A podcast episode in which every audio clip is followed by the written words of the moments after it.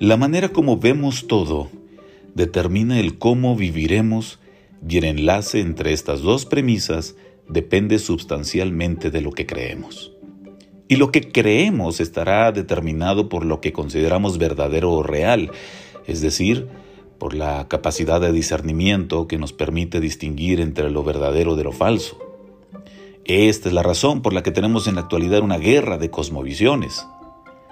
La palabra cosmovisión es de origen alemán, pero en nuestro español está compuesta por las palabras cosmos y visión, que es la manera de ver o interpretar el mundo.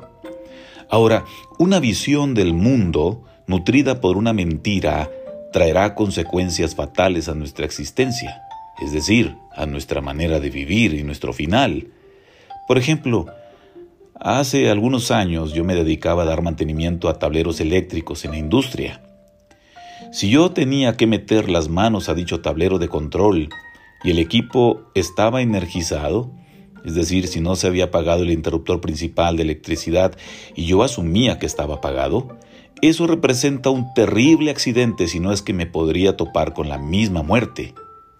De la misma manera, si llegamos a concebir una idea equivocada, ya sea de manera consciente o inconsciente, sobre el origen de todas las cosas, entonces eso determinará su estilo de vida y por lo tanto a la hora de morir nos podremos llevar una gran sorpresa en la eternidad. Por esa razón es tan importante explorar y conocer la verdad. Cuando el apóstol Pablo escribe en su carta a la iglesia de Colosas, mirad, que nadie os haga cautivos por medio de su filosofía y vanas sutilezas, según la tradición de los hombres, conforme a los principios elementales del mundo y no según Cristo? Nos advierte del peligro que existe cuando una idea humana surge para darle una interpretación al origen de la vida.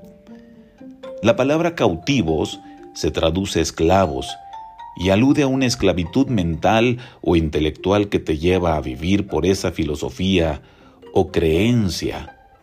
Y ahí la importancia de que nosotros nos mantengamos explorando dónde se encuentran los principios de verdad. Dios nos ha dejado su revelación, que nos da las respuestas a todas estas preguntas que el hombre se ha hecho a través de la historia y que no ha querido escuchar.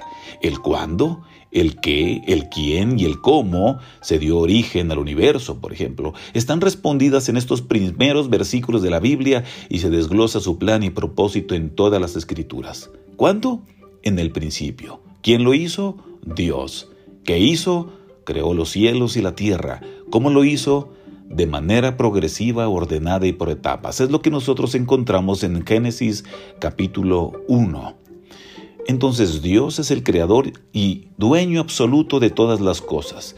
Él es el soberano que gobierna sobre toda su creación, es eterno y creó el tiempo, es todopoderoso y creó la materia, la energía, el espacio y los espíritus. Es sabio y ha hecho todo con sabiduría y con diseño. Es bondadoso porque vio que todo es bueno. Es un Dios de orden y es un Dios trascendente e inmanente. Se nos revela por la naturaleza y por su revelación especial en la Biblia. Él es un Dios personal, por lo tanto relacional, y se preocupa por ti. Te invito a que puedas leer el libro de Génesis y que puedas reflexionar sobre el origen de todas las cosas y adoptes una cosmovisión verdadera, para que, en la medida que nosotros seamos transformados en nuestro entendimiento, así vivamos para la gloria de Dios. Les habló su amigo y hermano en Cristo, Elías Reyes.